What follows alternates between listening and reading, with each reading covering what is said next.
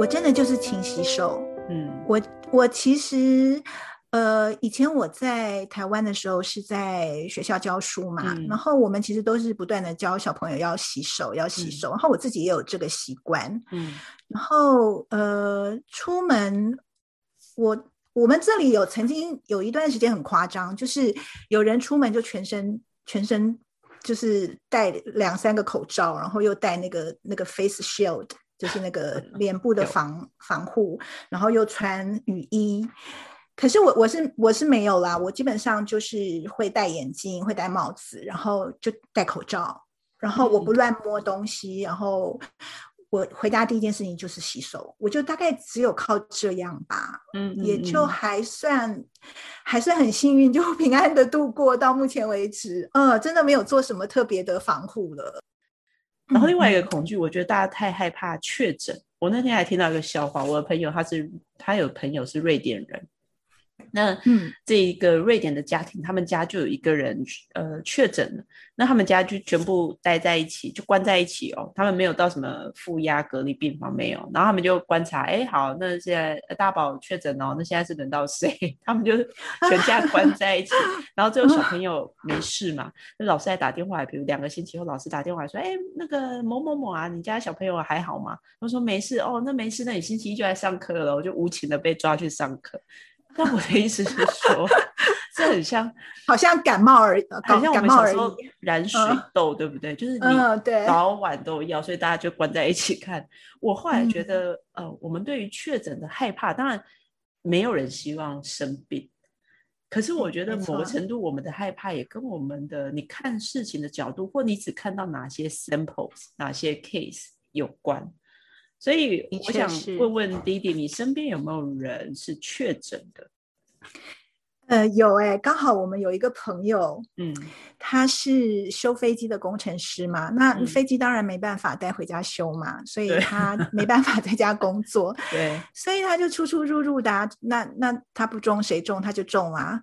那刚开始只是很轻微的症状，嗯美国当时的规定是你到院前你要先打电话说你你怀疑自己有 COVID nineteen，、嗯。那医院他会有专区专人接诊。嗯。那他就去了，去了医院第一次筛检，结果阴性，说是轻微的上呼吸道发炎，那他他就回家了嘛。嗯。结果没几天更严重，他开始呃呕吐、全身痛，嗯。然后他又再去医院，结果这这次验出来就是阳性确诊，啊嗯，但是因为他意识清楚啊，他他还能开车，所以医院就只给了他一张 COVID-19 确诊的 guideline，请他去买一个血氧机，然后回家自行隔离。嗯，他买得到吗？因为血氧机会不会也被大家囤货囤去哎，？那个哎，那个时候买得到、哎，他有啊买到嗯嗯嗯，嗯然后就要他，如果你你发现你的血氧低于百分之九十的话，你就立刻打奶万万这样子。嗯那我我有我我其实没有什么概念，我在想说已经到低于百分之九十，会不会就已经昏迷了？要怎么打麦万万？嗯嗯1嗯不过呃，我这在台湾人，这在台湾人是没办法想象的哦，因为我觉得台湾的社会比较有点像我开玩笑说妈宝型的社会，就我们希望如果碰到这种事情，政府没有立刻把我放到负压隔离病房，或者立刻给我做很好的处置，大家都发疯了。可是是美国的医疗系统，我住我住在我在美国念书的时候，我有去见过医生。我那时候是我搭飞机，然后我眼压很高，我眼压我眼睛快胀到我觉得我快死掉，我或我下一刻我就失明了。然后送到急诊的时候，因为我没有流血啊，我也没有任何生命危险，他们让我在那边等，所以我就说大家。美国的医疗系统是，只要你没有立即即刻的生命危险，你就是 take it easy。对，因为你如果去急诊，像我自己有急诊的经嗯验嘛，他就是他会那个急诊分级，对，就是像你刚刚说的，如果你还没有你还没有要要要往生了，你你就先等着吧。对对对，所以他会跟台湾人，因为我要立刻，我我现在很害怕。有时候我们的害怕是自己的，没有，我现在是十嗯级的害怕，所以你要立刻处理我。没有，台湾不是这样，所以你的朋友他就他即便确诊在这个状况，他就被叫去买血氧机，然后回家自己隔离吗？对，就嗯。请你回家自行隔离，就按照他给你那个 guideline 该做什么，请你就是 follow 那个 guideline，嗯嗯，然后他就嗯。回家了。嗯。然后我们我们我们就接到他的电话，呃，就去帮他买了一些食物和生活必需品，嗯送去放在他们家门口对。那他因为是一个人独居嘛，他的嗯家人都在别的州，所以我们很担心，就每天都打电话确认他没事。对，那他的状况的话，是他咳得很严重，他没办法躺着睡觉，因为一嗯躺嗯就咳得更严重，所以他几乎就是只能坐着睡，那还得要用那个。后来他叫我们帮他买弹性绷带，然后我们就问他说那个是要干嘛，嗯，他就说他要把他的肋骨绑起来固定住，哦因为他咳咳到那个肋骨就感觉都快断了。哦，那可怜，嗯，嗯，他喉咙痛没有办法吞咽，然后味觉也丧失，所以他可是他这么严重，他没有办法吃药是吗？他有任何的药品吗？没有哎、医医 医生问他说有没有维他命跟锌，就是那个 zinc，大家天天看美国人这么佛系，对，就是他他他自己有维他命嘛，他就 OK 就所以他不会他不会恐慌吗？我觉得任何人哈，假设我们今天如果今天只是一般感冒，我就咳咳咳，我觉得在台湾任何人都一定会冲去看医生的。然后他听起来，特别是他，我我感觉他咳得很严重。嗯，台湾人会要求要吃药、接受治疗，可是他居然只被要求吃维他命，这不是很诡异吗？真的就是这样哎、嗯，我们跟他讲电话的时候，他的呼吸听起来非常的沉重。阿帆，你知道电影《星际大战》里面的 Darth Vader 吗？哦，就是黑武士嘛，他就这样，啊，天就是哪，那很严重哎。很严重。然后他其实也很幸运啦，大概十多天之后，他本来只能喝流质的嘛，那他渐嗯渐可以开始正常吃东西了，也没有咳得那么严重。大概两个多星期，将近三个星期的时间吧，他其实就差不多康复了。那现在也就跟正常人一样的工作生活。哎，他的心理素质好坚强哦！也你说两个多星期嘛，我我觉得我可能咳到第三天，我就会怀疑人生，然后我就会开始写遗书，真的哎，因为我我是 说如果真的这么严重的话，他也有哎、哦他也有写遗书吗？对，嗯，因为呃，这个朋友跟我们家非常的 close，他是我先生的大学同学，他们每一周都会 hang out。那是一个非常老实的人，我很我很少听他抱怨什么事情。嗯嗯，那他确诊后第三天，我们就再买了一些东西送去给他，对，然后他就在他的信箱里留了一个 A4 的信封袋，就像那个土黄色公文封嘛，嗯，嗯，那就像是遗书一样，就里面留下了他的钥匙啊、他的银行密码、他的社会安全码，然后还有一张 list，就交代了万一他需要住院时需要我们帮忙的事项。然后他还哦安慰我们，叫我嗯们说。啊，放心啊，说他自己安心的静养一定会好的。你知道吗？我和我先生那天晚上拆开那封信时候，我们的心情真的是很沉重，因为他真的嗯病得很严重。那后来嘛，后来我问他说：“你当时会不会害怕？”他就嗯不知道是故作坚强还是怎样，嗯 他就耸耸肩说还好，就担心他们家有两只刚领养的小猫没人照顾，然后反正该安排的都安排了，剩下就是老天的事了。啊，天哪！我觉得他是不具参考价值，因为多数台湾人没有这种 心理素质。但的确，我的我弟弟说，我今天想请弟弟来聊这个，是因为如果有时候我们听到别人的案例，呃，再对照我们的恐慌，更何况是可能都还没有确诊，然后对于这种未知的事情有过度的担心，呃，我们就可以看到每个面对疾病不一样的处理方式，不一样的心态，然后。呃，其实我后来真的觉得，我常常跟我妈讲说，如果真的要怎么样，它发生在你身上，你也没得防，不是吗？对，没错。所以，所以与其这样，倒不如就是做好，就像弟弟说，我做好我能做的事情。但其实真的，如果天公不要在这次疫情把我淘汰，让我变外星人，我真的也没办法。不过这个听到可能有些人的耳里，他就会觉得说，哇，真是太佛系了，太无脑了。但我自己不这样觉得，所以我觉得你那个你那个朋友他他真的不抱怨政府，这个也是蛮蛮厉害。但我对他只被开要求吃维他命这件事，我也觉得台湾人应该没办法想象，台湾人要是这样子，他已经上网去骂政府，他一边咳嗽一边骂政府。可可呃，因为其实会有一些，我我在想啦，应该是有开一些消炎药，但是我觉得那些消炎消炎药大概也就是像我们平常感冒的时候吃的那一类的很普通，因为有些东西你就是，呃，我那天在跟朋友聊，他说也许这个他就是以前我们流感，其实之前美国应该流感也死了蛮多人的吧。嗯，对对，可是流都会对，可是很多人流感是我们知道的，COVID nineteen 是我们不知道的，所以我们把那个恐惧给放大了。所以流感怎么处理，大概也就是这样处理，因为你就是得熬过那个咳咳到要死的阶段。呃，不过在这样，弟弟你你自己呃，你这样的经历，然后你在过去一年 COVID nineteen。然后你看，你们川普从有川普到无川普，这个我觉得是好消息。你觉得你过去一年来，你观察自己，你有什么样的改变吗？然后这些改变可能是你的生活的习惯，或是你怎么你对于这个世界、你的人生观这些想法的改变。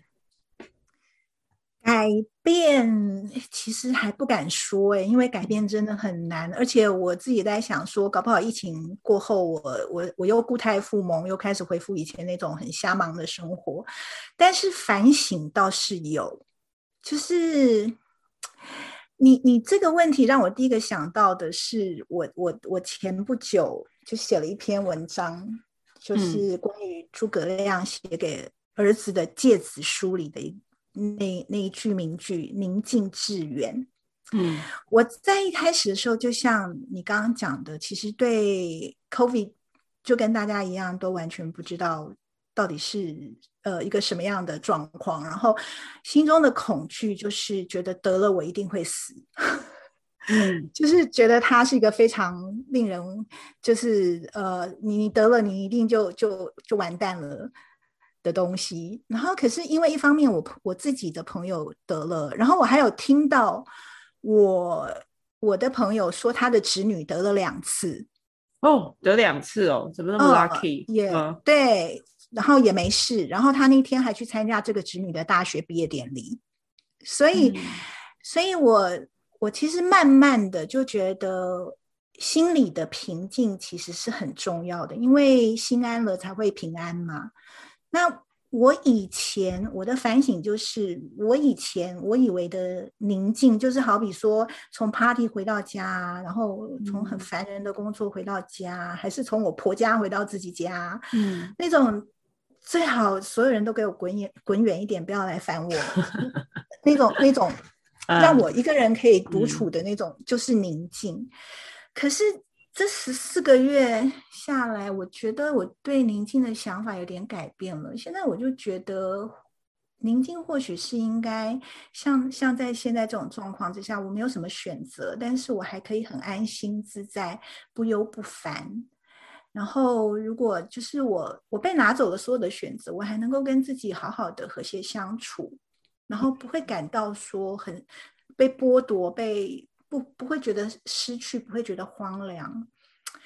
嗯，当然我离这样的境界还很远。呃，但是我很有感觉，因为你其实我之前读到，对我我我觉得你说的就是，因为我觉得以前我我大概也跟你一样，我我常常会希望说，哦，其他人不要来烦我，我我很忙很累，我我喜欢的平静就是我不用去对应付任何的人的需求。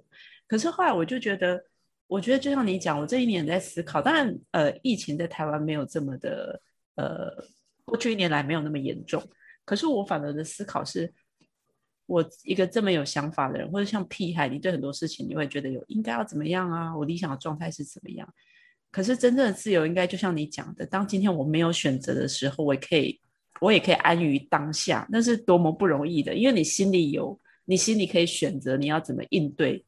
眼前的这些事情，嗯，那我觉得这是多数人可能，呃，我觉得一般人在没有碰到一些挫折或一些生活的一些转变，我们不会去思考这件事情。况且这个社会或这个世界，它让我们把很多的观点放在我们要取得外在的一些很漂亮的东西，它可能是成就，可能是汽车，可能是什么东西，可是从来没有人。来教我们说，或是带我们去看见说，那你怎么样增强心理的素质？我最近在看庄子，庄子也讲很多这种东西，就是对我，我觉得你你这个反省，我还蛮喜欢的反思。嗯嗯，反正这个也不是像什么呃，这是一个 virus，然后它不是像什么呃，美国有龙卷风啊，还是飓风，它会。我们已经知道它它是怎么发生的了，我们已经有经验。那这个我们不知道的东西，我们就是平常心以不变应万变吧。我觉得我我就是在学这个这个很简单的不变应万变这样子。对，我觉得我我也在刚好是不是年纪到中年人都会有这样的 开始觉得要修炼。我觉得有些碰有时候碰到事情先观察，比立刻反应还要好。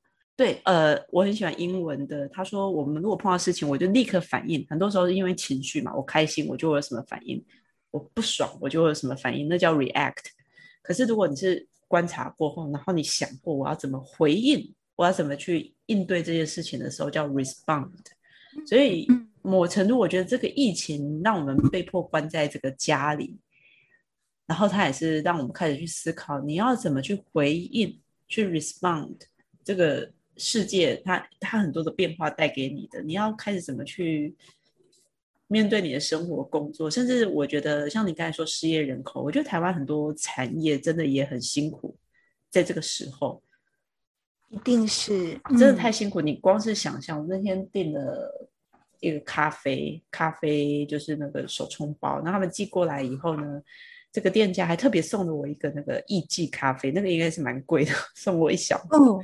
然后上面说谢谢你在这个时候支持我们，然后我就觉得这种互相支持是应该的，因为现在这像，然后我的朋友他还去花店买花，因为他说现在花农也真的很惨，所以我觉得我们除了去囤积物资啊，如果我们可以在。列一个冲动购物清单，因为我觉得关在家里有时候可能也会神志不清，然后就会想上网去 买买东西。会呀，会。你你会买什么？像我就觉得，哎，大家不要花，不是你想花钱的时候，比如像我就会捐钱给那个流浪动物猫协会，我我自己有在定期捐款。那我觉得有时候你花一些小钱，或者喝咖啡，不要去超商了吧？超商赚那么多钱，在这个时候 我们去有这么多好的咖啡店，我们去支持一下他们的咖啡粉。就是他们的咖啡也很好，嗯，就是我觉得这个时候反而可以去思考，我们可以做一些什么事情是让自己开心，也可以让别人可能好的，你怎么想呢？呃，其实你你你讲到这个，我就觉得我自己很惭愧，你知道吗？因为呃，这个疫情就是让我。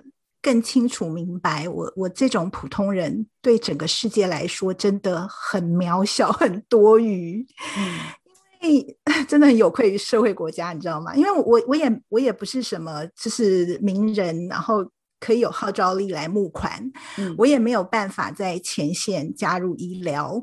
然后你你可以看到有一些歌手明星，他会在网上免费演唱会啊，娱乐大家，让大家在苦闷的生活里面还会有一些就是呃心灵上的你说的像心灵上的马杀鸡吧。嗯嗯嗯。然后还有像美国有一些米其林星级的厨师，因为他被迫停业嘛，嗯，所以他们就呃厨房反正还在嘛，那他们就他们就做快餐。然后每天提供接有，可以可以有饭吃。嗯，然后你知道吗？我就觉得我连收垃圾的清洁队员都都不如，他们都比我重要太多了。我我最多就只是捐个款，也也不能再做什么了。所以平常生活其实就会抱怨东抱怨西的。那不是有句话说，水退了就知道谁没有穿裤子。对，我觉得是在讲我这种人，知道吗？嗯。那我觉得，我觉得心理上的调试比生活事项上的调试要更重要。嗯，那我我在家里面，你说你刚刚提到说购物买什么东西帮助经济，我大概最大的贡献就是买酒。对对对，我觉得弟弟把把自己想的太……其实我刚才聊，只是说我们可以去呃去思考一下，即便在这么。大家这么忧心的时候，我们可以做一些什么事情？当然不是为了去，我觉得每个人都有自己的影响力。光是把自己做好，这件不抱怨这件事情，我觉得我们常太小看了。我们以为影响力就像你讲，我去歌星，我我是明星，我去呃募款或什么做很大的事情给别人看，但不是我，我觉得光是不抱怨，比如我就很想跟我们那些朋友说，你不要再把这些意识当意识形态小尖兵的讯息传到大家的社群群组的。不重要，因为我们不需要把真的会引起别人担心、恐慌、困惑的讯息送给别人。我觉得这就是最大的功德。其实我刚才跟弟弟要聊，就是我们怎么积功德。但是 最后，我想问你在美国你度过这一年，那你现在你会有什么话想要对台湾同胞，就是我们现在正在很慌乱的亲友，就是一些想法，想最后想跟大家分享的。嗯。其实我我了解台湾的乡亲们现在的心情，因为十四个月前我们在北美真的什么都没有的情况下也熬过来了。我们没有疫苗，没有没有经验的政府，然后还有政治恶斗，就是一团乱。大家记得他们有川普。我也不是什么特别有智慧的人，就是想说以过来人的心情，想跟台湾的朋友们说，我们其实可以。我们可以不相信政府，但我们不能不相信自己。嗯，因为人类的潜力是无穷的，是有办法调试的。你看嘛，我们我们我们人类在数千年的历史中，我们历经了天灾人祸、战争、饥荒、瘟疫、侵略、屠杀、暴政，可是我们还是不断的创建文明和科学。对，所以我我们一定也会找到跟病毒共存的方法。嗯，那疫情也意外的带动了股市嘛？现在许多人加入投资行列，对，我就我就跟着流行，借用股神巴菲特的话，就给大家一些温温柔的参考，好吗？嗯嗯，就巴菲特在给股东的信里说过嘛，他说：“呃，全知是不必要的，只需要明白自己的行呃自己的行动。比赛胜利者是专心比赛的人。”不是盯着计分板看的人。天哪，我们今天可是请到了一个股后来跟我们分享。没有，完全不是，完全不是，这是巴菲特说的，不是我说的，我是借用他。其实我觉得对我自己也很受用啊，这句话。嗯，然后所以就让我们把专注力放在如何把这种很不迷人的日子，把它过得有滋有味。嗯嗯，那也许疫情。过去后回头看，我们会发现，我哎，我们自己怎么这么坚强？这样子，像我，我很爱喝酒嘛，然后我我以前呃，就出门吃饭都会来一杯调酒。那那宅在家里，我就我不能哪里都不能去啊，我就自己学调酒，然后。英国作家狄更生在《双城记》里不是说吗？他说这是最好的时代，也是最坏的时代。好家在我们有网络嘛，我们在网络的时代，所以 YouTube 上面我就多到光是看都可以醉的调酒教学影片，你知道吗？我后来就学上瘾了，我还报名了网课，还买了简单的器具。对，然后我就自己午餐来一杯，晚餐来一杯，然后。就是适量啦，不要不要伤害身体啦。对，大家如果看那个弟弟的粉丝页，他很会，他很会拍照，所以我每次看他那个他厨房拍的那些酒，我就想说，天哪，这酒鬼一大早就在。对对，所以你利用了这段时间，也是学到了，意外的开发了自己的另外一项专长。我先就开玩笑说，疫情结束了，我可以去 bartender，呃，可以去当 bartender 接副业。可以啊，可以啊，bartender 还可以一边听人家讲故事。对，所以我的调试可能就是对自己宽容一些，然后对别人也宽容一些，因为日子很苦闷，我们都不要为难自己，也不要为为难别人，就就随性一点。尤其是妈妈们，你知道吗？她还有小孩要烦恼。我很幸运，阿发也很幸运，我们还没有小孩，所以就去找会令自己放松然后享受的事情，然后。太平日子里，我们不是都会花钱去找内心的平静吗？比如说像什么去冥想啊，去灵修啊，还是有人会跑去印度、尼泊尔参加什么 retreat，嗯，就是付钱去叫人家，呃，付钱让人家去叫我们禁语，然后刷地板、拔草，有没有？对。然后我 我其实就想说。把这种家宅的生活就看成是你不用跑远，你不用舟车劳顿，而且有免费的 retreat，大概就是这样吧。真的，这太好了。呃，其实最后，哎，延续弟弟刚才说的话，我我觉得巴菲特管有钱不是只是因为他有钱，他真的很有智慧。我相信我们是有集体共识的，就是集体意识啊，我们社会有集体意识。然后我觉得，当我们常常会觉得政府，我我喜欢弟弟说，你可以不相信政府，因为每一个政府他做的决策其实都不是我们可以理解的。然后，但是我们要相信，总是会有聪明的人，或是这世界上最后亲民的东西，或者是有 sense 的东西，总会胜出。我不相信政府会想要让。呃，民众死的死，哈，伤的伤，我不相信。我相信总是这个善意总是会 prevail，所以我觉得就是要有这个集体共识，相信我们总是会呃 survive 的，然后再回到个人身上，你怎么把自己过好，过得更成为一个更快乐、更自在，然后更坚强的人。我觉得这就是我们可以从这次的疫情里面学到的。所以今天很谢谢弟弟跟我们。分享这个他在美国疫情这一年的观察，然后也希望大家通过这期节目，对于疫情也可以呃放宽心。也许就是他就只是给我们一个很好的机会，待在家里。也许比较悲惨的就是跟家人、小孩相处。然 后像我觉得比较幸运的就是逃离可怕的上司跟同事，大概就是这样子。好，谢谢迪迪今天跟我们谢谢。分享，对，好，感谢，谢谢阿发，谢谢，好，谢谢。